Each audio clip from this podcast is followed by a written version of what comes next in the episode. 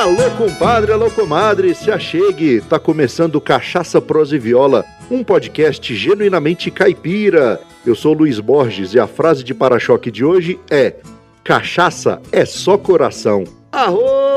Tranqueira! E a prosa de hoje é com um advogado que trouxe da família o seu gosto pela cachaça e hoje é mestre alambiqueiro formado em análise sensorial, boas práticas de produção, master blender e sommelier de cachaça. Tem uma extensa biblioteca etílica em sua casa que virou sede do Cachaça Lab.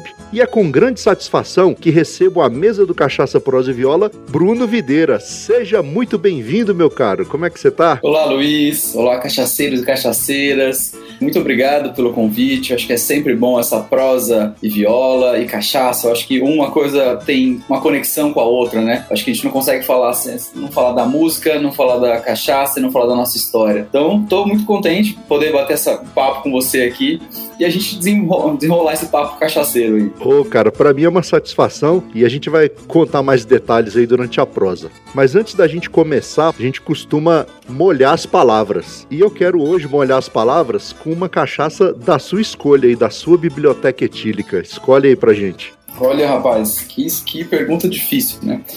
Pensando na minha é, origem, assim, eu sempre gosto muito da cachaça branca, da cachaça prata, da branquinha purinha. Então, para a gente começar a molhar a palavra agora e falar sobre raiz, eu vou trazer a século XVIII, rótulo vermelho, de 2012, com o nosso amigo Nando Chaves. Então, essa vai ser a abrideira. Maravilha, hein? Um brinde. Um brinde. Então é isso aí, pessoal. Vou só molhar as palavras aqui com o Bruno, com a século XVIII, e a gente já volta para a prosa só um golinho.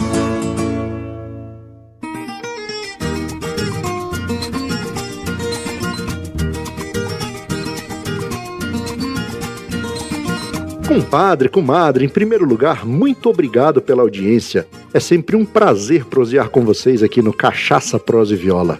Escuta só, você gosta do nosso programa? Quer apoiar financeiramente a produção do podcast? Então faça como Alan Ricardo, Marcel Hatz e Valdinei André da Silva, que se tornaram padrinhos do Cachaça Prosa e Viola.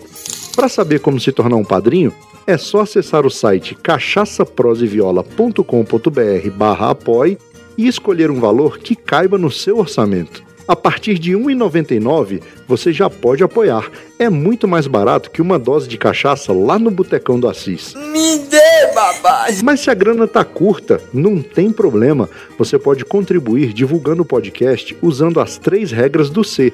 Curta nossos episódios e postagens, comente algo relevante nos episódios e compartilhe o podcast com seus amigos.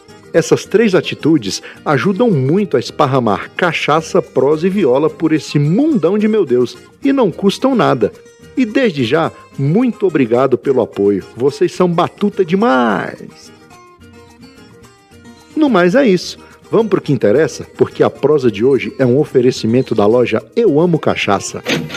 Para saber mais, acesse euamocachaça.com.br.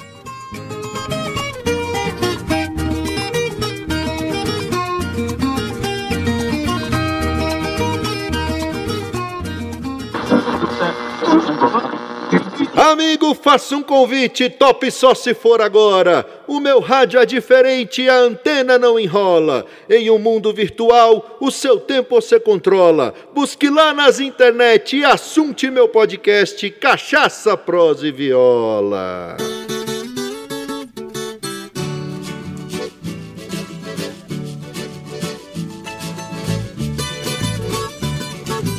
Então é isso aí, meus amigos. Não falei pra vocês que era rapidinho? Foi só um gole e já tô aqui de volta com o Bruno pra gente começar a, a conhecer um pouco mais desse camarada aí que tem lutado tanto pra dignificar e colocar a cachaça no local de destaque onde ela merece. Então é isso aí, Bruno. Eu gosto sempre de perguntar das origens das pessoas, que a gente consegue desvendar muito do que a gente é hoje, voltando lá atrás e contando das nossas origens. E aí, conte-nos. Eu acho que assim, quando a gente fala de origem, a gente fala de raiz, né? A gente isso. fala da, da nossa, da onde a gente veio, da nossa base, como que a gente se consolida como pessoa, né? Então eu acho que isso é super importante eu sempre brinco que o Belchior me representa, né? É, a música dele, aquela a paixão, a intensidade, quando ele fala que eu sou um, um rapaz latino-americano é, vindo do interior, né? Tem, uhum. E eu, exatamente isso. Eu sou de Presidente Prudente, interior de São Paulo tá uns 580 quilômetros aqui da capital. Cresci, nasci, cresci lá, foi minha formação até pouco início da faculdade, eu morei em Prudente, então até os 20, 22 anos eu estava em Prudente. E tem aquela, aquela formação da roça mesmo, né? De final de, todo final de semana no sítio. Eu tinha um sítio da família, meu avô tinha um sítio. Então, todo almoço de domingo, todo sábado era na, no sítio do vô. É, e sempre aquela a família toda reunida, todo mundo em volta de um fogão a lenha, que minha avó pegava a galinha caipira. Oh, que beleza. Coisas que a gente vive no interior, assim, que às vezes aqui na capital é tão distante, sabe? Então tudo é motivo para festa, tudo é motivo para churrasco, tudo é motivo para encontros, né? Como sempre, em todos os encontros tem é, a cachaça está presente. Verdade. Era uma bebida que estava lá, né? Eu lembro, eu até publiquei agora uma foto recente no Instagram do fogão a lenha lá da, do sítio do vô, do vô Inácio, que tá com 85 anos, é, e ele tinha a coisa da cachaçinha. Então aquela cachaça não era a principal bebida, a principal bebida era a cerveja é, de todo mundo, mas a cachaça estava presente antes do almoço, na hora que fritava o torresmo ali no fogão a lenha. Eu sempre tinha aquela imagem do, do copinho de cachaça, daquela abrideira ali, né, das pessoas Sim. brincando sobre aquilo. Oh, essa é da boa, essa é da boa. Então, tinha essa coisa popular. E meu pai, ele era representante comercial, então ele vivia, é, ele, fazia o interior de São Paulo ali, uma área muito grande, né, de, de Presidente Prudente até Mato Grosso do Sul. Uhum. Então ele viajava muito. E quando eles viajavam, tem essa coisa da localidade, né, da pessoalidade da cachaça. Então, vira e mexe, eles chegavam e traziam uma de alambique. Como o Aldir Blanc fala, veio com uma de alambique. Então, Sim. ele trazia uma cachaça, é, às vezes com o nome. Ah, isso é do, nome, é do Fulano, é do Beltrano, sempre com o nome do produtor. Então, é verdade. É aquela, aquela cachaça, aquela marca famosa, ou aquela que você compra no mercado. Era sempre uma coisa. Ah, essa é do Rubinho, essa é do Tomás, essa não sei da onde. Então, ele tinha essa personalidade. Eu achava interessante essa, essa proposta. E logo, logo de cara, é, jovem, né, perto dos 18 anos, eu não gostava da cerveja, eu achava a cerveja aguada. E aí eu tinha uma expressão popular lá, uma expressão do interior, que eu chamava de mijo de égua. Eu não gosto de mijo de égua, tipo, esse negócio tem gosto de nada, é, não tem sabor, não tem e aí eu não tomava, não tomava cerveja, uhum. não gostava da cerveja. Veio todo mundo tomando, meus amigos tomando, minha família tomava, eu, e eu preferia a caipirinha, eu preferia aquela branquinha, eu já tinha uma, uma familiaridade porque era algo muito tradicional. E meu pai, como um, um pai que educa e que direciona as pessoas, o que ele fez? Ele falou assim: olha, já que você não gosta da cerveja e você vai beber na rua, é melhor que você beba algo de qualidade. Então, o que ele fazia? Ele me deu um cantil de cachaça, um cantil daqueles quando você coloca uhum. no bolso, o pessoal chama de porta uísque. Então, ele me deu esse cantil há muitos anos atrás, tem até hoje ele. Falou: ah, então leva a sua própria cachaça. E aí eu fui, foi nesse momento que eu comecei a levar minha própria bebida. Então eu ia pro churrasco da galera, levava minha cachaça. Uhum. Ia pro churrasco da galera, então assim, meu pai já pensando, pô, moleque sem dinheiro, é, que é adolescente, adolescente, jovem, né? Não é adolescente jovem, sem grana, fazendo ali, estudando, não ia ter grana pra comprar coisa boa, eu já levava de casa. E aí eu comecei a ser conhecido como Bruno da Cachaça, porque todo mundo queria dar uma bicadinha na minha cachaça, a cachaça do Bruno, a cachaça do Bruno é boa. Então foi nesse movimento. E meu pai depois trouxe um tonel, é, ele comprou no meio beira da estrada assim, um barril. E aí eu pegava a cachaça que ele trazia dos alambiques e envelhecia a cachaça, sem saber que era envelhecer. Eu colocava lá dentro, pra, na época eu chamava de curtir. Vou curtir a cachaça. Então tinha esse movimento muito de uma, uma coisa familiar. Meu, é, minha família bebia cachaça, mas não eram é, grandes cachaceiros, eram pessoas que apreciavam, né? Tinham sim, sim. É, uma, uma relação mais saudável com a cachaça, mas veio dessa paixão familiar e veio dessa, dessa observação, né? E mais do que observação foi um direcionamento. Entendi. Pode ser que meu pai não, não pensava na época nisso ou não, mas foi tipo, olha, hoje eu faria isso é, com numa educação, então, olha, vai beber, é, senta aqui, vou explicar o que é álcool e essa qualidade é muito melhor do que se tomar aquela na rua de porcaria com os amigos. Então leva a sua. Uhum. Foi mais ou menos por aí que veio essa, essa história com a cachaça, né?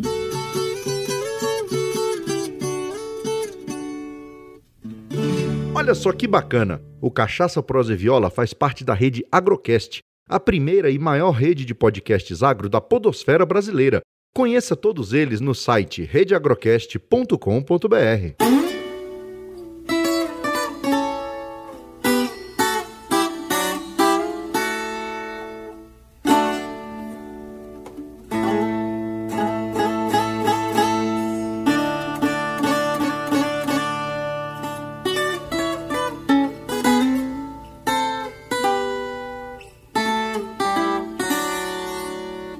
por que, que você escolheu a advocacia? Rapaz, foi uma história longa também. A gente não sabe o que quer fazer quando é muito jovem, né? Uhum. depois eu, a, a, quando eu entrei na, no pré-vestibular ali, eu queria fazer medicina. Uhum. Porque todo mundo falava, era um momento, né? Início de 2000, final da década de 90, medicina estava em alta. Aí eu fui entender o que eu queria medicina porque eu queria trabalhar com social. Eu queria ter uma, uma um trabalho social, queria trabalhar no pronto-socorro, queria atender crianças em situações de vulnerabilidade, porque vinha dessa coisa antiga de trabalhar hum, com pessoas aí mais carentes, né? Uhum. E aí depois eu descobri, né, depois de um tempo, meu, eu não preciso trabalhar com medicina para trabalhar com isso, eu posso trabalhar com outras áreas. Então no interior, por mais que você tenha universidades lá, você não tem a diversidade de cursos que você tem aqui na capital. É, então, tinha pensado muito em ciências sociais, tinha pensado em ciência política, né, que eu tinha essa veia mais política, e aí o direito se encaixava nessa, nessa onda. Tinha essa a questão de trabalhar com a legislação, de entender por dentro do sistema, de entender como poder fazer diferença, e aí nesse momento, com 18, 19 anos, acho que foi a decisão que eu tive de me dedicar ao direito por, que, por questões sociais, por entender Sim. que eu poderia usar isso como ferramenta de transformação. Seja ela na. Depois eu trabalhei com economia solidária, eu trabalhei com cooperativismo popular, eu trabalhei com. É, vinculado muito com movimentos sociais. Uhum. E aí o direito me serviu muito como essa ferramenta, né? Essa ferramenta de entender. É, atualmente eu trabalhei muito com advocacy, né? Que é você influenciar projetos de leis. Então eu Sim. trabalhei em terceiro setor, é, mudanças legislativas, até a lei, a gente conseguiu mudar um artigo da lei Pelé, tinha a questão da como corrupção nos clubes. Então a gente fazia toda uma estratégia para a mudança da legislação. Então eu trabalhei junto com o Raí, com a Hortência, com a Ana Moser, e a gente fez todo um trabalho de mudança no esporte brasileiro. Olha que legal. Então era o direito serve muito para além da advocacia do balcão, sabe aquela coisa que você vai fórum. Então isso Sim, nunca foi sim. minha praia. Eu nunca quis advogar, acho uma profissão muito boa, muito desgastante e também mal vista, né? Porque você vê vários profissionais que fazem coisas erradas, no caso do direito, mas eu utilizei o direito de uma forma positiva. Então foi essa trajetória que eu, que eu construí. Olha, maravilha.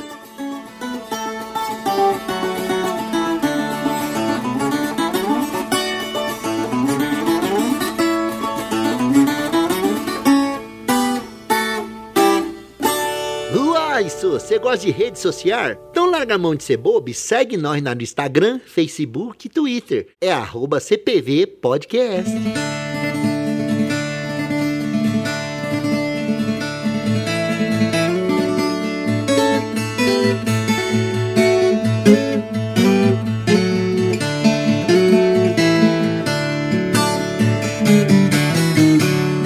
E aí, quando é que a cachaça falou mais alto?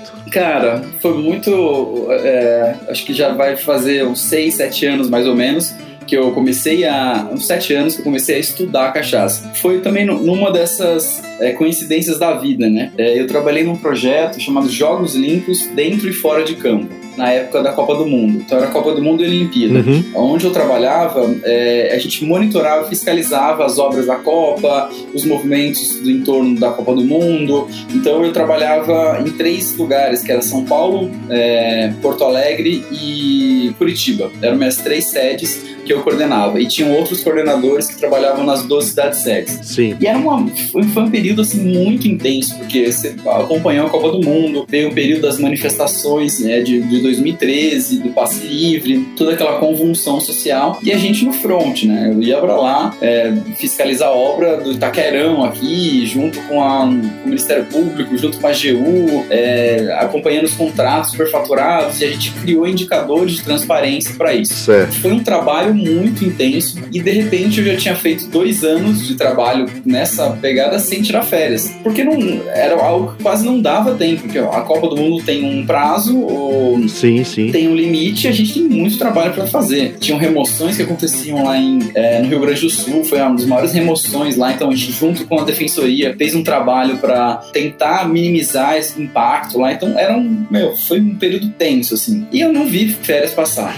De repente, chega a, a, o RH e fala o seguinte: olha, você precisa tirar férias. Ah, eu sei que eu preciso tirar férias, eu gostaria de tirar férias há muito tempo. Não, mas tem que ser amanhã. É, tipo, você, era sexta-feira, você tem que ser na segunda, você não pode voltar mais, senão a gente vai pagar multa. Eu falei, olha, é o, desculpa. É o famoso período fatal. É, eu falei, desculpa, é, eu não tenho condição de tirar férias agora, eu tenho entregas para fazer, eu tenho coisas para fazer.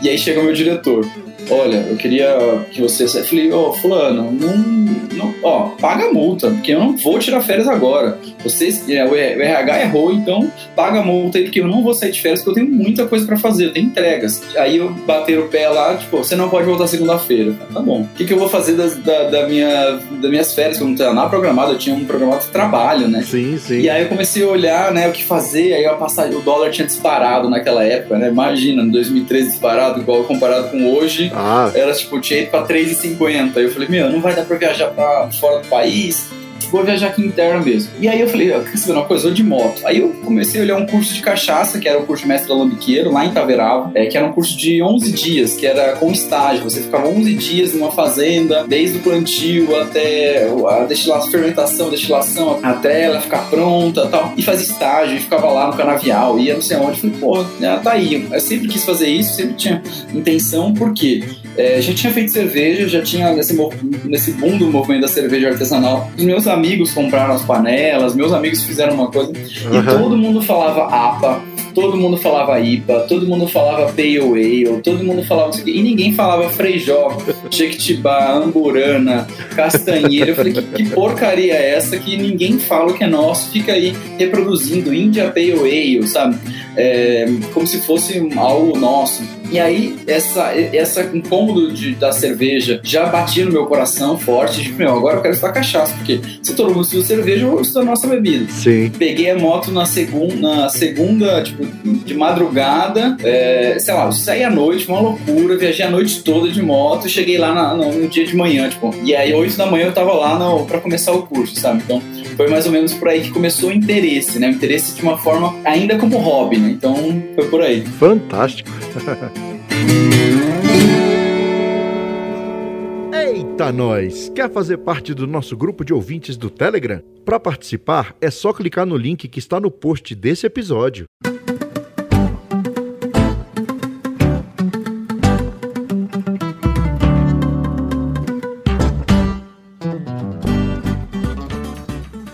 Quando é que entra a questão do movimento Viva Cachaça? Conta pra gente como é que começou. Isso é, é bem interessante como você vê que as coisas são orgânicas mesmo, né? Que você tinha comentado é, que a gente inicia o, a, prosa muda de rumo e você de repente está num, num outro mundo. E aí com esse, depois desse curso eu comecei a, eu meio que surtei num bom sentido, uhum. porque eu comecei a conectar. É, eu fiquei muito tempo fora, 10, eu tô há quase 12, 13 anos fora de, de São Paulo e eu senti que a cachaça me reconectava com a minha história.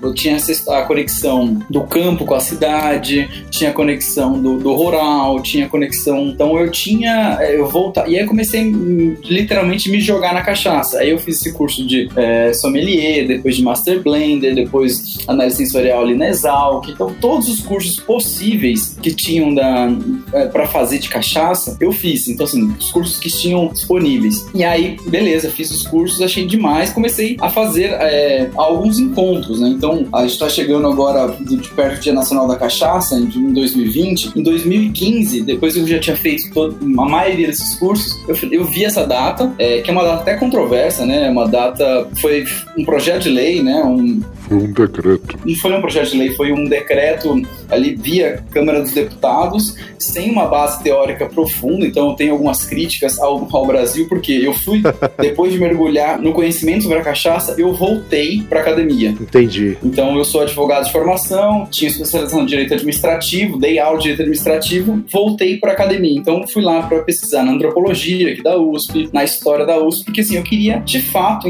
é, conhecer um pouco mais a história, menos a história dos livros de cachaça, porque a história dos livros de cachaça se repetem. É, você pega um, um autor, que é um bom autor, o Jair Martins, que diz um, que tem alguma teoria e as outras pessoas vão replicando. Entendi. É, só que às vezes falta a conexão real com a história, falta um lastro da, de historicidade, porque às vezes você pega simplesmente datas é, porque para mim o Câmara Cascudo é a base assim, de estudo da cachaça, que é um dos principais. Aham. E aí, com- voltando para Viva a Cachaça, eu comecei a fazer vários eventos. Então, em 2015 foi esse Dia Nacional da Cachaça. Aí eu comecei a pautar a cachaça, a gente fez uma festa, mas eu não queria a- só a cachaça como degustação, porque eu acho que isso faz parte. Sim. Mas eu trouxe a cachaça de várias formas. Então, tinham encontros assim, é, como, ó, é, como degustar cachaça, é, como conhecer cachaça pelo rótulo, eram palestras. Então era o dia, era o dia todo Sim, com sim. palestras. E aí tinha uma pauta que a gente trouxe em 2015 que foi não existe cachaça ideal para a mulher. Saiba por quê? Eu trouxe uma doutora em gênero para falar sobre a, questão, a perspectiva da mulher e da cachaça Entendi. tentando já problematizar essa coisa da cachaça para mulher, a cachaça doce, é cachaça mais fraquinha. Então a gente começou desde lá de trás a fazer essa pauta. E foi muito legal o evento, deu mídia nacional, deu mídia assim, espontânea. é, e aí a gente, eu comecei e falei, meu, isso é muito legal, né? As pessoas não conhecem. E aí a minha rede de pessoas aqui de São Paulo começaram a gostar. Uhum. E aí eu comecei a fazer vários encontros. Aí era encontro de degustação, era encontro de harmonização. Tudo que eu aprendi ali na, nos cursos eu colocava em prática. De, de forma de hobby ainda, não era algo profissional. Certo. E aí chegou em 2016, eu falei, gente, eu gostei dessa brincadeira, eu acho que isso pode ser um negócio. E comecei a formatar um, um projeto, formatar um projeto de, de, é, de negócio paralelo Sim. continuava no, no trabalho da advocacy, continuava trabalhando em entidade do terceiro setor, ao mesmo tempo queria fazer essa transformação é, na cachaça, porque eu vi que era um mundo muito é, a ser explorado e um mundo, não entendam mal, mas com muito amadorismo. Por quê? Muitos dos produtores, é, a cachaça é o segundo, terceiro, até quarto negócio deles.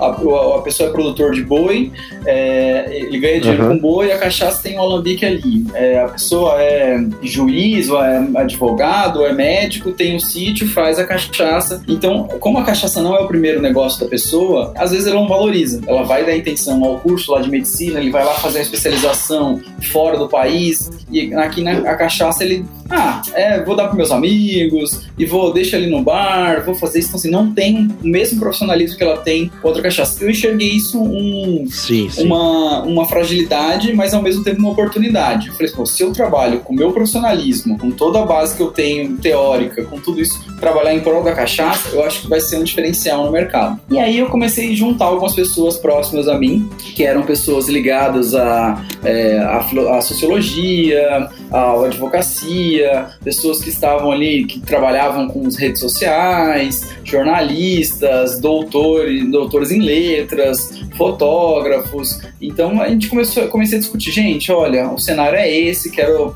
é, tem um amadorismo aí no mundo da cachaça, eu quero profissionalizar. E aí foram várias e várias discussões, né? Aham. Da gente discutindo isso, uma rede próxima, né?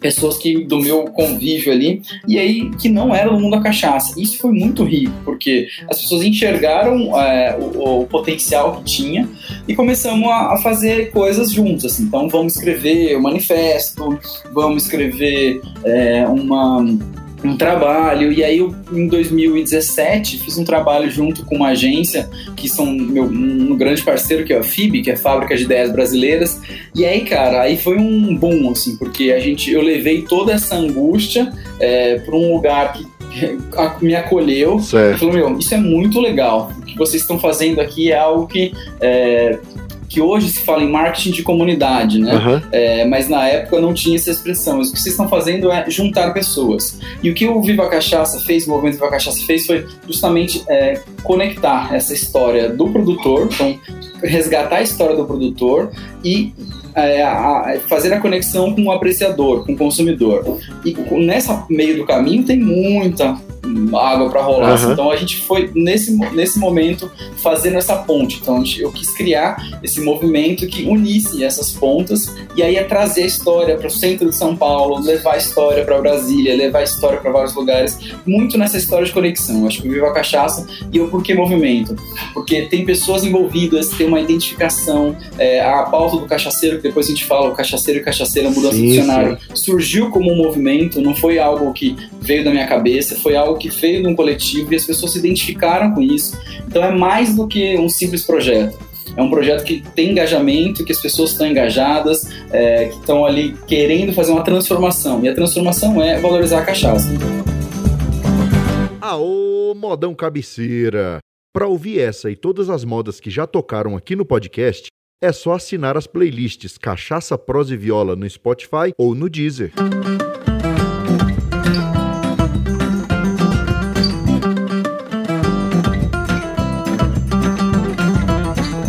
Quando me perguntam o que, que eu sou, eu falo assim, Bruno, eu sou violeiro.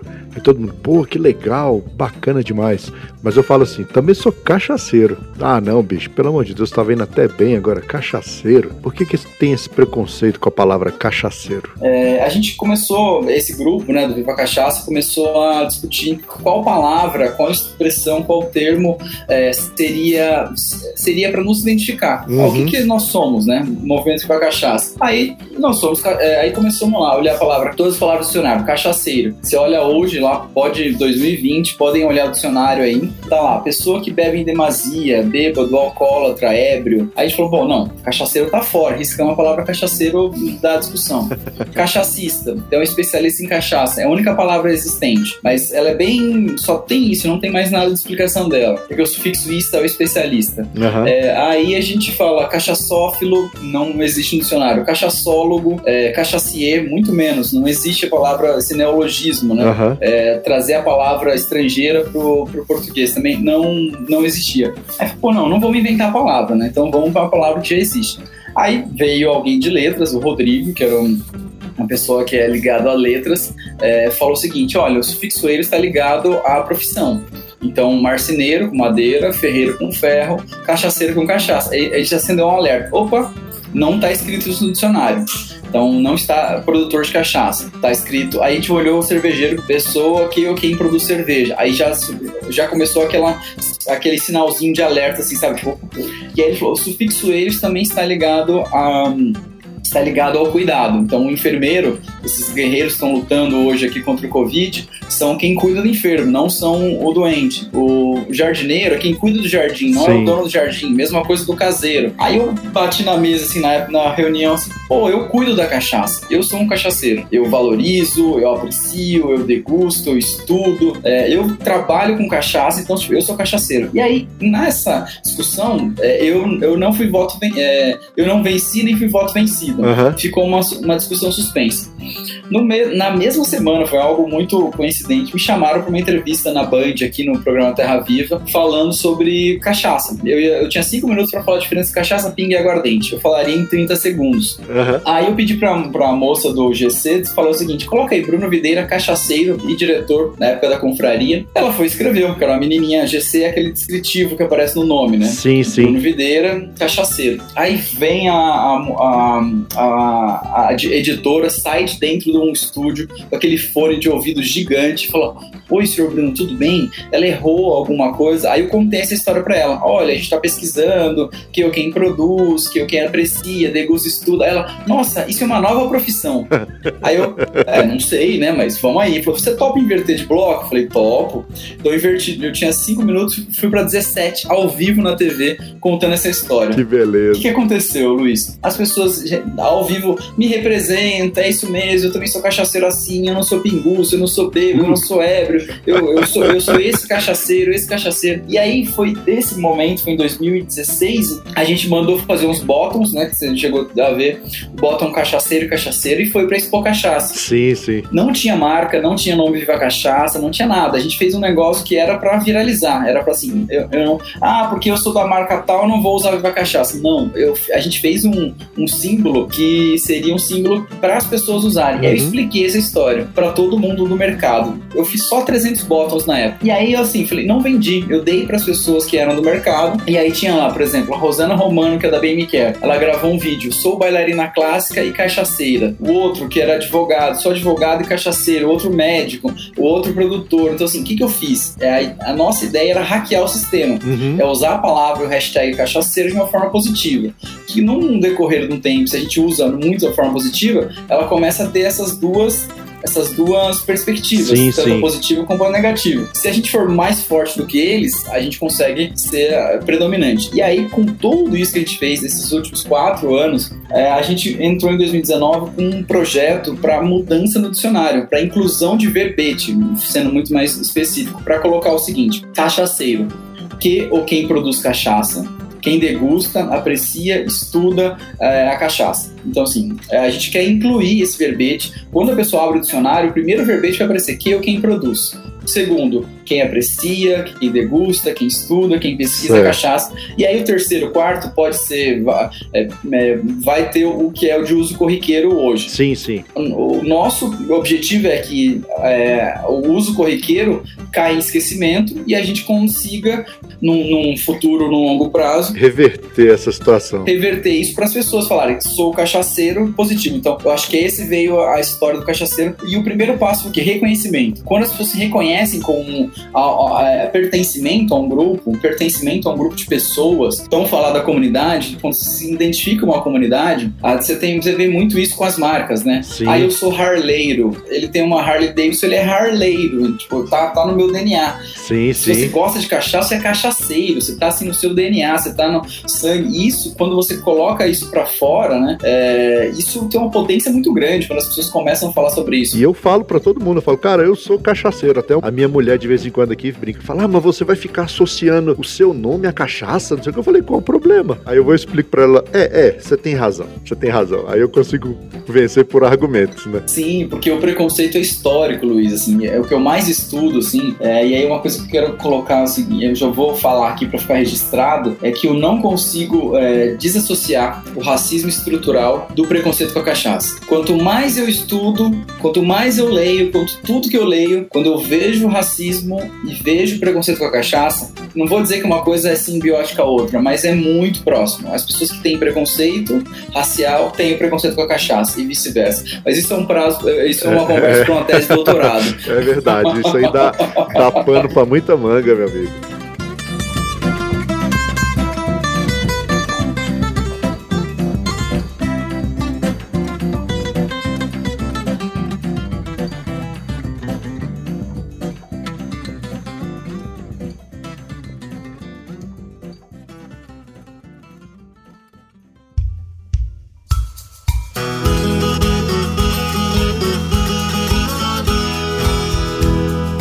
Pegando esse gancho já do ser cachaceiro, de bater no peito e falar sou cachaceiro com muito orgulho, não quer dizer que a gente sai bebendo cachaça torta à direita, né, Bruno? De forma O alguma. consumo tem que ser consciente, né? Assim como o seu pai te ensinou, como seu avô te ensinou, acho que o meu avô me ensinou também, eu lembro. Quando eu completei 18 anos, meu avô me sentou na, na mesa assim do almoço, no- de frente pro fogão de lenha e falou: Você agora tem 18 anos, agora você pode tomar uma comigo, pra abrir o apetite. Aí colocou uma branquinha no copinho, a gente brindou e tomou junto. E, e assim, sempre me ensinou que você não pode passar da conta, você tem que tomar até determinado ponto. E eu vejo que vocês aí no, no Viva Cachaça, nas degustações, nos, nos workshops, né, é, na- nos eventos que vocês fazem, vocês incentivam esse consumo consciente, né? Luiz, é uma pauta que a gente persegue há muito tempo. É, até é, que é bom você ter falado sobre essa a história, né? De a gente contar a nossa história. Uhum. a gente teve orientação, né? Eu acho que é, eu tenho uma disciplina que eu faço na história que chama Álcool e Drogas na História da Humanidade. Então, ele vai resgatar todos os tipos de drogas, incluindo café, açúcar, é, ópio, é, cocaína e o álcool é uma delas. E as drogas são um tabu, né? E o álcool é considerado uma droga. A gente não pode negar isso que o álcool é. E ele é utilizado de várias formas. For na história da humanidade, ele é, uma- é utilizado de forma ritualística, é, em cerimoniais, é, por exemplo, as cauinagens, né? Você tinha os, é, os índios, né? Faziam fermentados de mandioca. E aí, nesse, eram, eles bebiam num ritual de cerimônia, então ele tinha um ritual para bebida. Sim. É, as outras, o Baco também, toda a história do vinho é ligado ao ritual cerimonial. Então você tinha lá uma cerimônia que até três taças de vinhos por pessoa. Então eles davam, a três era, era o consumo consciente do, do vinho já em- na mitologia. Na própria Bíblia também, né, velho? Jesus Cristo transformou água em vinho Sim, e, e mesmo assim ele falava, não vos embriagueis com vinho. Enfim. isso. Então assim, você tem é, a, temperança, né? Essa palavra tão Isso. tão fora de moda, Mas a temperança é algo que nos persegue. Eu acho que quando a gente fala de cachaça, nós temos a responsabilidade é de falar que é uma droga. Sim. É, de falar que é uma droga de uso recreativo. Então, usamos a cachaça de forma recreativa. Por quê? Para, como diz o Chico Bar, que é aguentar o rojão desse, do dia a dia e de uma forma para você descontrair, relaxar. Então, esse uso é um uso recreativo. É, e aí, quando a gente fala né, do, do, consumo consciente, tem um movimento que a gente se filia aqui, que é o Doses Certas, que eu acho muito interessante, e ele fala o seguinte, que ninguém sabe que uma dose de, de destilado, uma dose de cachaça de 40, 40 ml, uma latinha de cerveja de 360 e uma taça de vinho de é, 110 ml tem a mesma quantidade de álcool. Sim. E as pessoas não entendem isso. É, então, quando a gente fala que álcool é álcool, então uma pessoa toma 10 latinhas, ele tomou 10 doses de cachaça, quase uma garrafa. Uhum. É, quando ele toma uma garrafa de vinho, ele está tomando 7 a 8 doses de cachaça. E aí, quando ele tomou uma dose de cachaça, nossa, esse negócio é forte. então, a gente ensina as pessoas que álcool é álcool. Então, todo o consumo que a gente faz nas experiências, no Cachaça Lab, nas experiências online, tudo que é guiado, a gente fala: olha, esse é o consumo é, padrão, a dose padrão. Então, você vai consumir, a gente vai te ensinar a degustar de uma forma é, prazerosa, que você consiga saber os aromas e sabores para você poder ter um momento de prazer, o sim, álcool como sim. prazer, o álcool como recreativo. E aí, é, isso cai. Quando as pessoas entendem isso, e deixam de virar o shot da cachaça, deixam de tomar cerveja é demais, porque você começa a ter uma outra relação com o álcool. Eu acho que quando a gente ensina, né, eu falo que o grande mal do, da cachaça e das bebidas em geral é a adolescência. É verdade. A adolescência é o período que a gente precisa se autoafirmar num grupo, precisa pertencer àquela comunidade, seja dela qual for, é, e aí você tá sem grana, porque seus pais não vão te dar grana pra você beber demais, e você acaba tomando qualquer porcaria, toma aquela pinga com, com que suco, toma aquele vinho coração de boi, toma aquela... Então, eu acho que quando e aí quando a gente resgata, tira essa, esse preconceito, fala, olha, a cachaça não é aquilo que você tomou na faculdade, tem um trabalho árduo a ser feito. Então, assim, para separar as coisas, né? Eu falo separar o joio da cana, né? É verdade. Porque do trigo é para fazer pão. Então, quando você tira o joio da cana, vem algo mais puro, né? Sim, sim. Coisa linda. Então é isso, pessoal. Se for beber, beba com moderação e somente depois dos 18 anos, por favor, viu? Claro, com certeza. Ouvir o podcast Cachaça, Prosa e Viola não tem idade, vocês podem ouvir com a idade que vocês tiverem, agora beber só depois dos 18.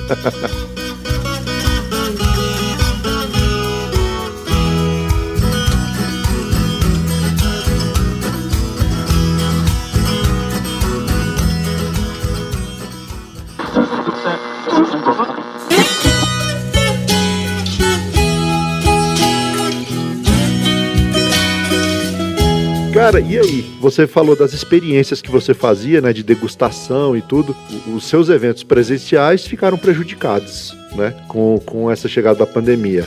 Qual foi a solução? Luiz, eu, eu, eu, não gosto muito da expressão toda crise tem uma oportunidade, porque algum empreendedor inventou. Eu falo que é, é no Everest tem vários cadáveres de empreendedores que recebeu alguma um coaching dizendo vai que você consegue, vai que você consegue.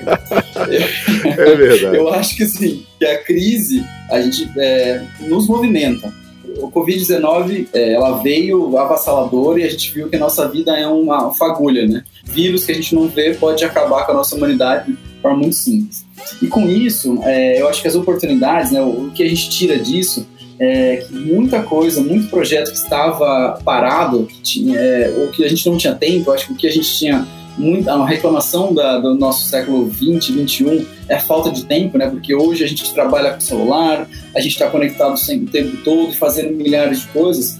A gente não é, tem tempo para fazer as coisas. E acho que eu tive tempo ó, nessa pandemia para colocar projetos que estavam é, de, forma, de uma forma ou de outra engavetados, porque não, o meu, a minha rotina era tão pesada para fazer. E as experiências online e os cursos online era algo que eu queria fazer há um tempo já já estava no meu radar, já estava. Mas eu nunca conseguia tipo, fazer o site, eu fiz durante a pandemia. Eu criei o site, eu sou advogado cachaceiro, eu que fiz o site do Viva Cachaça, eu fiz todo, porque é algo que a gente precisava pôr em prática, né? Sim. né?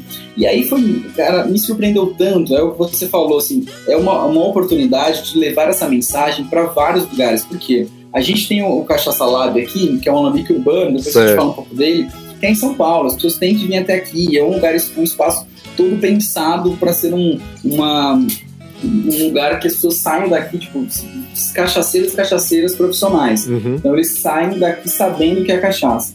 E quando a gente criou a experiência online, eu falei assim, cara, eu não quero que a experiência online seja diferente da experiência presencial. Uhum. Eu quero que as pessoas sintam a mesma coisa. Então o que, que eu fiz? Eu preparei as mesmas cachaças é, que a gente passa por um. um é, essa, essa experiência que eu criei, Luiz, a gente testou já a metodologia há três anos, que é, chama dose de história e dose de degustação. O que, que a pessoa vai saber? Eu quero que ela saia sabendo a história da cachaça. Eu quero que ela vai degustar. Em cada momento da história, eu tenho uma cachaça diferente. Entendi. Então, isso que é, o grande, é a grande sacada. Então, a branquinha é no ciclo do, da cana-de-açúcar, que eu falo sobre o açúcar, que eu falo sobre a processo de escravidão. A amburana chega no ciclo do ouro, que quando a gente fala do ouro, quando a gente fala da, do, desse início da interiorização do Brasil. O Carvalho tá lá no café, a gente fala sobre o, ciclo do café, fala sobre toda a trajetória de preconceito com a cachaça, Uhum. abolição da escravidão. E eu chego na Semana de Arte Moderna, com outras cachaças. Então, assim, é uma viagem é, em uma hora e meia. A gente pa- passeia por todo o Brasil. E o que eu mais ouço da experiência, eu não sabia que isso era cachaça. A palavra que eu mais, a frase que eu mais uso é porque as pessoas entendem o que é cachaça, eu diferencio os processos produtivos, Uhum. alambique coluna, então eu explico. Alambique é assim, coluna é assado, sem juízo de valores. Quem Sim, vai sim. julgar são as pessoas. Eu não estou julgando. Quem vai falar que o que gosta, o que não deixa de gostar é o consumidor. Então, né, nessa experiência aí, eu consegui já fazer experiência com a, com a Paraíba, Santa Catarina, Rio Grande do Sul, Minas Gerais, pessoas do Brasil todo, porque eu mando um kit, uma unbox de degustação com quatro cachaças, e é essa lata que já tem uma explicação sobre a harmonização, sobre o passo a passo da, da avaliação sensorial, tudo isso a gente consegue fazer à distância. E é isso. Entendi. Os feed- Os feedbacks têm sido muito legal, assim, muito legais. Pô, maravilha. E essa experiência tá lá na loja, né? Lá no site. A gente, eh, eu já eu dei uma olhada lá no site e você consegue entrar lá e, e adquirir esse kit, não é isso? Tá lá no vivacachaça.com.br barra loja. É, e assim, a gente faz, o- a pessoa consegue adquirir a, a aula, então a gente faz essa aula e ela manda agora para E eu mando o kit, assim que ela recebe o kit, a gente já, já agenda a aula. Entendi. E agora no dia 26, não sei se o podcast vai entrar antes, no dia 26 de setembro, a gente vai ter um aulão. Então, assim, vai ser uma aula, vai ser quase o dobro da, da aula, é, porque eu estou pesquisando muito sobre o mês da cachaça, sobre a revolta da cachaça. Uhum. Então, vai ter essa experiência dentro de um aulão. Então, vai ser um aulão bem é, mais pesado, não é pesada a palavra, com mais conteúdo. Então, assim, eu vou dar mais conteúdo é, que se daria no módulo 2 nesse aulão agora, dia 26 de setembro. Ah, beleza. Quando passar essa questão dessa pandemia, quando a gente puder voltar a se aglomerar, você tem uma experiência aí presencial que é o Cachaça Lab, não é? Isso foi muito legal, isso porque assim, é, eu fui inspirar em outros, é, em outras bebidas, né? Quando a gente fala da cachaça, ela tem 500 anos de tradição aqui no Brasil, é, tem tudo isso, mas assim, falta a experiência. As pessoas, é, a, a- a cachaça é a bebida do trabalhador, então você vai lá. Ontem eu tava esperando num, num restaurante comendo, o pessoal chega, chega lá pedindo aquelas doses de restaurante que São Paulo já abriu, né? Aham. Eu estava na rua, fui lá almoçar e aí era, as pessoas pedem a cachaça, então a- ela está no nosso dia a dia, mas as pessoas conhecem muito pouco. E aí o que, que eu quis fazer aqui em São Paulo, no, no maior cidade da América Latina? Construir um alambique urbano. E qual é a relação do alambique urbano? O Cachaça Lab surgiu de um laboratório experimental. Certo. É, e não é uma fábrica de cachaça. Isso eu deixo bem claro para as pessoas, está escrito no nosso site. Por quê? Eu construí um alambique urbano dentro da no Higienópolis, aqui em São Paulo, que é na região central, é, que era o seguinte, para as pessoas conhecerem a cachaça. Eu criei uma atmosfera no espaço num prédio que pertenceu ao pianista Guilmar Novaes, que foi a principal pianista do século XX. Eu conto isso na experiência, falo sobre a Semana de Arte Moderna, falo, e a Guilmar foi, é dona desse prédio aqui, o chama Edifício Alfredo, que é o irmão dela. E a gente, no terceiro andar desse prédio, a gente construiu esse alambique. E qual que é a, a proposta do Cachaça Lab? Essa troca, essa troca de experiências. Então, eu trago para cá e aí a gente tem experiências tanto no Airbnb, quando é, as pessoas vêm para cá conhecer essa experiência Por, por que eu chamo de experiência? Porque ela chega num lugar, no centro de São Paulo, num terraço, é, que tem prédios para tudo quanto é lado, Aham. e ela tem um alambique. E por que esse alambique está ali? Não é só decorativo, é para mostrar a- todo o passo a passo da produção. Então, o caldo de cana entra por aqui, desce aqui, vem para cá, fermenta, destila. E o que, que a gente faz aqui nesses, nesses, né, nos módulos presenciais? A gente tem três encontros. Esse que é o, o primeiro que é o Chegando Agora, que a pessoa são doses de história e doses de degustação, que é o mesmo do online, é a mesma experiência online. Aham. A gente tem um segundo módulo que a gente está formatando para online agora, que é uma experiência é, é, mais profissional, que é uma experiência só de degustação guiada. Então eu vou entrar com. No primeiro eu tenho para Tamburana Carvalho e Bálsamo, que é as principais madeiras e as principais cachaças do mercado. No outro eu entro com Jequitibá, com Jatobá, com Freijó, com Castanheira. Eu trago uma oito cachaças diferentes, sempre com doses muito reduzidas, para as pessoas entenderem Aham. o conceito, entenderem a diferença na, na boca e a diferença no nariz. Então, essa é a experiência que a gente vai formatar online, que é o Deguste como Profissional, que é você poder degustar de uma forma mais profissional e conhecer a variedade. E o terceiro é Sou Cachaceiro e Cachaceira, quero saber como faz. Que aí a gente faz uma destilação ao vivo. Ah, entendi. Então a pessoa vem para cá, a gente faz um. é, fala sobre a fermentação, sobre o caldo de cana, aí é um, algo mais técnico. É como se fosse a abraçagem no cervejeiro.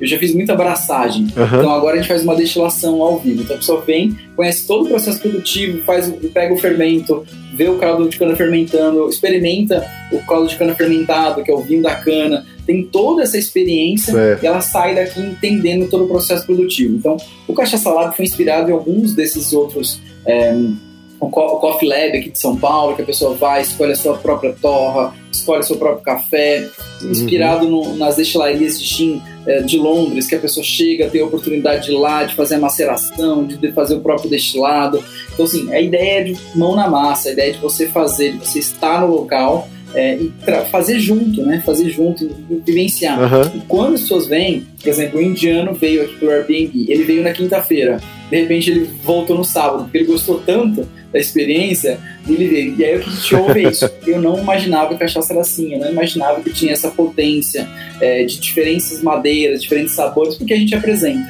Acho que é um local, né? É, é, a gente está nesse momento da pandemia virtualizando o negócio, né? Tra- tra- Trazendo, e aí vai virar Sim. dois negócios, o negócio digital e o negócio presencial mas é um espaço que a pessoa, em vez de ir para o campo, viajar 150, 200 ou até Minas Gerais para conhecer o Alambique, ela pode vir aqui em São Paulo ter a mesma experiência de tocar, de pegar, de ver, de ver a cachaça saindo na hora, de entender o que é saber que é cabeça, que é coração, que é caldo. Então, é uma proposta que a gente trouxe de envelopar a cachaça no grande centro. E aí eu digo que é o seguinte, eu criei um espaço de descompressão a pessoa tá aqui- lá embaixo de São Paulo, aquele caos no trânsito, ela sobe, ela fica num platô, de, num, num terraço, no terceiro andar, e, uma- e a calma predomina, porque tem a cachaça, tem o tijolinho à vista, tem o piso de caquinho da vovó, é que o prédio é da década de 50, então tem toda uma atmosfera que as pessoas desconectam, assim, sabe? Então essa é a proposta do Cachaça Lab, né? A hora que eu tiver oportunidade, com certeza eu vou, eu vou, vou participar de um cachaça lado aí.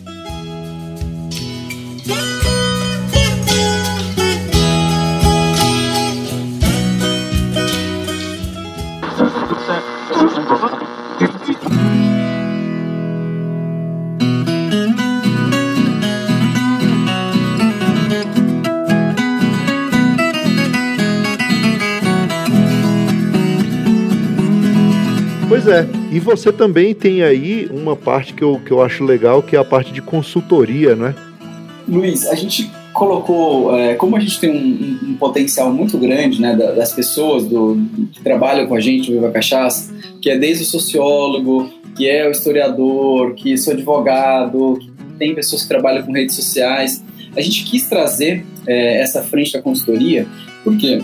Para tirar essa coisa do amadorismo da o amadorismo da, da, da cachaça. E Uhum. uma coisa muito simples, por exemplo, a gente tem a Ana Marta, que ela é engenheira química. Então, é, ah, pessoal, ah, eu preciso registrar minha cachaça, eu, eu tenho uma cachaça aqui que a minha família produz. A gente traz essa cachaça para dentro, ela, a Ana, a Marta vai cuidar da parte do registro. Ah, mas eu quero mudar a marca. A gente tem pessoas dentro do da cachaça que são especialistas em design, então a gente consegue oferecer algo que o mercado não consegue. Às vezes você consegue chamar um produtor é, ah, um RT, é, um design, uma rede social. E o que, que eu fiz? Assim, a gente tem uma pessoa de rede social, que é a Renata, que ela é RP, né? Ela é Relações Públicas, uhum. e a gente faz o seguinte. Porque a pessoa, a rede social, as pessoas acham que tem que ser cuidado pelo sobrinho de 15 anos. Ah, meu sobrinho de 15 anos fez o, fez o Facebook, fez o, fez o Instagram, porque. Aí eu falei, pô, mas você deixa o seu sobrinho de 15 anos fazer a sua cachaça? É claro que não, né?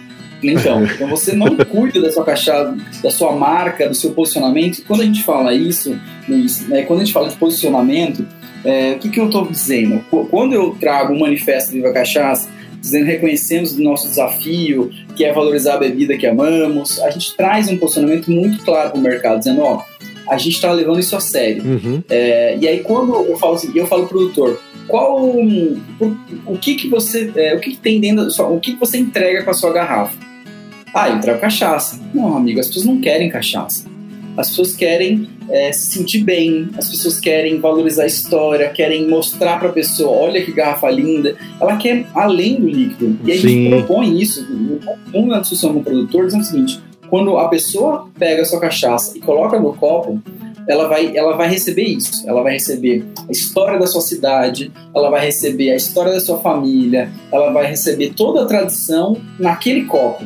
E as pessoas não conseguem falar isso, não conseguem. Tem muita história boa na cachaça, as pessoas não conseguem contar. Sim. E aí a gente consegue amarrar isso dentro de um produto, né, dentro de um produto, uma embalagem, colocar uma roupa é, que o rótulo seja essa conexão, que a, o líquido seja essa conexão, para que o produtor consiga fazer isso. E na outra ponta, eu senti uma dificuldade muito grande ainda assim dos bares e restaurantes. Sim. Por quê? Você vai no bar, a pessoa pega um, é, não tem um ritual, um cerimonial da cachaça, não é gourmetizar a cachaça. A pessoa coloca num copinho shot, enche até a boca para não desperdiçar, porque o brasileiro não gosta de perder dinheiro.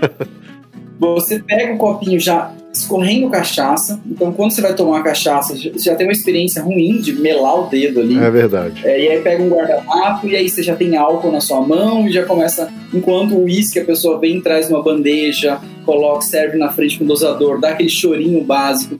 O vinho também tem a mesmo, o mesmo ritual, sim, né, o mesmo sim. cerimonial. E a gente é, apresenta nos bares e restaurantes um, um cerimonial para cachaça, seja ela de uma forma que você serve ali numa taça, é, ou num copinho, ou a cachaça resfriada. A gente mostra a possibilidade, a versatilidade que a cachaça tem e você oferece para o cliente essa experiência. Além do gole, né, além da bebida, você serve a experiência. Sim. Então, a gente fez trabalho aqui no Rota do Acarajé, em São Paulo. É, na época, eles tinham 400, 500 rótulos. Hoje, hoje eles têm 1.200 e pouco. Mas foi um trabalho menos pelo pela volume da cachaça, e sim, pela, sim pelo formato, ensinar o garçom a beber. Eu fiz uma carta de cachaça que eu chamo de a menor carta de cachaça de São Paulo. Tinham quatro cachaças, uhum. que era para um café. E aí, é, a pessoa era um café, não era, não vendiam cachaça, mas eles tinham, eles tinham petiscos, eles tinham comida, um lugar ligado à arte, um lugar ligado a, era um teatro embaixo do, em cima de um teatro, uhum. é, um teatro do centro da terra. E quando você faz essa experiência, vincula a cachaça junto com é, uma, a arte, vincula a cachaça junto com um prato que eles têm. De repente, eles que tinham vendiam zero cachaças começaram a vender há muita cachaça Sim. vinculado ali com, com uma harmonização. Por quê? A gente escreveu aquela cachaça tem esse, esse perfil sensorial feito com um produtor tal, combina com tal coisa. Então, a gente traz a cachaça para onde é, para fazer essa mistura, né? Essa mistura da cachaça com a arte, da cachaça com a gastronomia. Então, a consultoria vem nesse sentido, da gente conseguir olhar o é, ter essa visão global, porque tem vários profissionais junto com a gente que tem essa, essa perspectiva, é, e aí entregar um produto, né? entregar além de um produto é, físico, você entregar uma experiência. Então, a, o meu papel assim é tipo, olha, quando você trabalhar com a gente, você vai oferecer uma experiência. Sim, e sim. aí a pessoa quando recebe a experiência, ela não esquece, né? Ela fica uau, fui naquele lugar, tinha uma coisa harmonizada e aquilo explodiu na minha boca de sabores. Então muda, é, é, o que a gente quer fazer é isso, é mudar a perspectiva simplesmente da dose, do shot, É. olha que é válido, que Não, tem, o seu, sim, tem o seu lugar. Com certeza.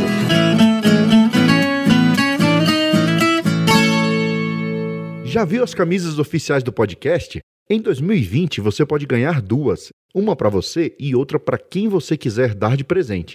Para participar do sorteio, basta acessar o site cachaçaproseviola.com.br barra para-choque, enviar sua frase e torcer. Os sorteios são mensais e as regras estão lá no site.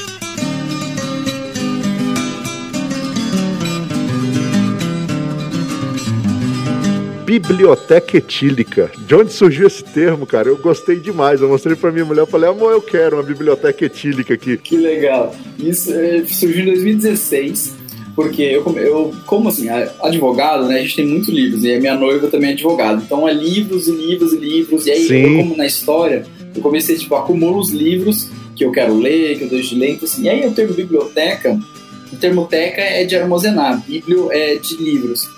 E aí eu comecei a olhar para a quantidade de cachaça que eu tinha em casa, e falei, gente, e eu pegava o rótulo, por exemplo, Maria Isabel, a quantidade de história que tem ali dentro daquela cachaça Maria Isabel, a quantidade de, de informação que aquele rótulo me traz. E quando eu abro, é, eu- aí eu fiz esse paralelo. Quando você abre um livro, né? Você abre um livro, você começa, se transporta, você viaja para outros lugares, você conhece mundos novos, você faz uma reflexão, uma filosofia, você tem todo um... Quando você abre uma cachaça, uma garrafa, você viaja no- na história do produtor, você toma cachaça, você sente sensações que você, ai, pô, quando eu abro uma Marisabel, eu me sinto em Paraty, porque eu sinto que aquele sabor do Jequitibá me remete à vez que eu fui para lá, então você se transporta do mesmo jeito. E aí a gente tinha pensado em alguns termos, a biblioteca cachaceira e tal, mas eu tenho outras bebidas em casa, eu gosto de outras bebidas, eu gosto de gin, eu gosto de whisky, eu gosto de, Entendi. eu tenho pisco. Onde as pessoas viajam me trazem bebidas, eu viajo trago bebidas novas. Aí falei, então vamos organizar uma biblioteca etílica, que aí ela pode ter outras bebidas, né? É mais democrática, a gente coloca cachaça. Então eu tô nesse mês de setembro, a gente está fazendo um desafio do Biblioteca Etílica. Eu estou fazendo prateleiras, arrumando que eu quero. Eu tenho mais de quase 300 rótulos aqui, não sei a quantidade que eu tenho, eu quero organizar. Bonitinho, olha, aqui amendoim, eu tenho essas de amendoim do campo. Então, quando eu quero tomar amendoim, eu sei que eu tenho 6, 7 de amendoim. Quando eu quero tomar carvalho, eu sei que eu tenho não sei quantos de carvalho. É, jequitibá, castanheira. Então eu quero ter isso organizado, até para quando voltar, as pessoas puderem vir aqui, então Aham. vamos fazer esse desafio, né? Qual, qual madeira que você tem? E a gente tem aqui no, no Caixa Salado o quiz cachaceiro. Se a pessoa acerta a- a- as perguntas antes de começar, sem olhar no Google, ela pode acionar uma biblioteca etílica para a última rodada vem com uma cachaça que ela escolheu.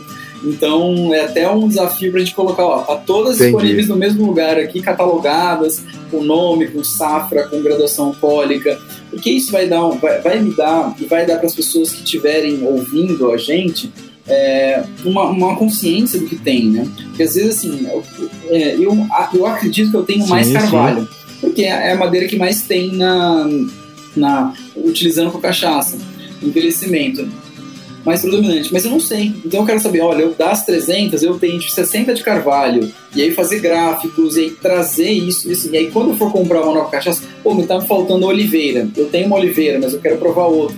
E aí eu saber a quantidade de madeiras que eu tenho, até para nos próximos investimentos em biblioteca ser, ser um investimento, ó, eu preciso daquela madeira que eu não tenho. Que, e o que, que eu falo da biblioteca? É quando você toma essa cachaça de diferentes, ela vai trazendo para você um, um descritivo sensorial, você vai aprimorando seu sen- sen- seu sensorial. Por mais que É você faz em cursos, é, o que dá o dia a dia é a litragem. O que vai, você vai entender de cachaça é você degustando, É. é você errando. E aí, quando eu falo de errar, no meu, na minha história, no meu início da história, eu começava a gostar de cachaça e eu tinha essa coisa de é, provar cachaça diferente todos os dias. Não todos os dias, mas ia num bar, por exemplo, aqui em São Paulo tem o filial. Então pegava Uhum. a carta de cachaça filial e ia fazendo assim: essa eu tomei, essa eu tomei, essa eu não tomei. O que que isso me remeteu? Tomei muita cachaça boa, mas tomei muita cachaça ruim. Então, antes de fazer todo, qualquer curso de cachaça, eu já tinha uma litragem. Porque eu já sabia o que era amburana, eu entendia o que era o carvalho, Sim. eu sabia a característica do bálsamo, mas sem saber, de fato, na minúcia. Quando eu fiz o curso, isso me clareou. Ah, essa percepção, essa sensação. Então, acho que vale a pena que essa dica final é experimentem, provem, deguste, é, tenha é, o hábito e o prazer de degustar a cachaça em momentos especiais, assim, para você conseguir. O meu noivado foi com cachaça. Ah, vamos abrir champanhe? Sim. Não, eu tenho uma cachaça, é, duas barricas Sebastiana que eu nunca tinha aberto. Eu tinha, sei lá, fazia uns 4, 3, 4 anos que eu tinha. Vou abrir no noivado a cachaça para um momento especial. Casamento da minha irmã, mesma coisa. O brinde dela foi com cachaça, não foi com uma champanhe. Então, trazer a cachaça para o nosso dia, trazer os nossos rituais.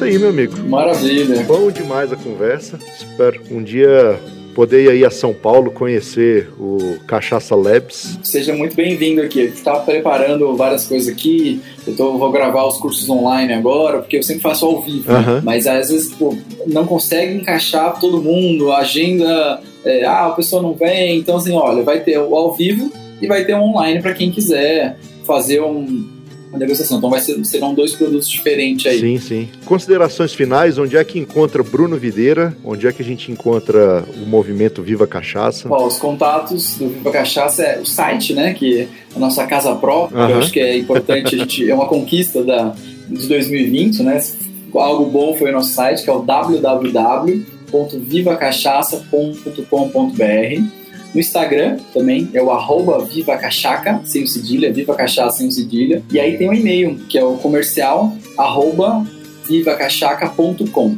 Então o e-mail não tem o BR. Então esses são os nossos contatos, estamos abertos aí para a gente conversar, trocar ideia, falar sobre cachaça, falar de projetos. Eu acho que é sempre importante plantar a semente, né? Se a gente começa agora um projeto, ele vai estar pronto no próximo ano. Então, a gente vai sair dessa, a vacina vai chegar, então acho que é importante a gente começar o trabalho agora pensando lá no futuro. Com certeza.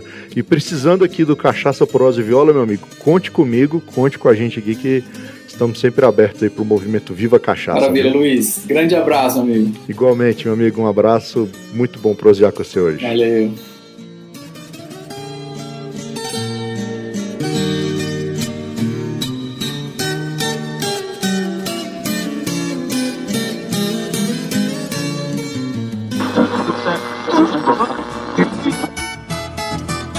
Gostou da prosa? Então divulga o Cachaça Prosa e Viola para seus compadres e para suas comadres e ajuda nós a esparramar a cultura da viola e da cachaça por esse mundão de meu Deus. Os programas são quinzenais e os novos episódios são publicados sempre às quartas-feiras. Mas como é podcast, você já sabe, né? Dá para baixar e ouvir onde e quando quiser. E se você nos escuta pelo Apple Podcast, faz um favorzinho, deixa lá cinco estrelas e também o seu comentário. Isso é muito importante para fazer o Cachaça Prosa e Viola aparecer para mais gente que escuta por lá.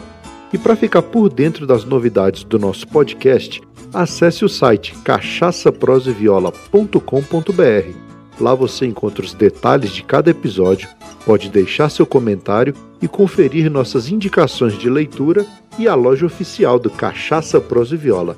Ao adquirir qualquer produto da loja, você também ajuda na produção desse podcast. No mais é isso. Muito obrigado pela audiência, até o próximo episódio e tchau!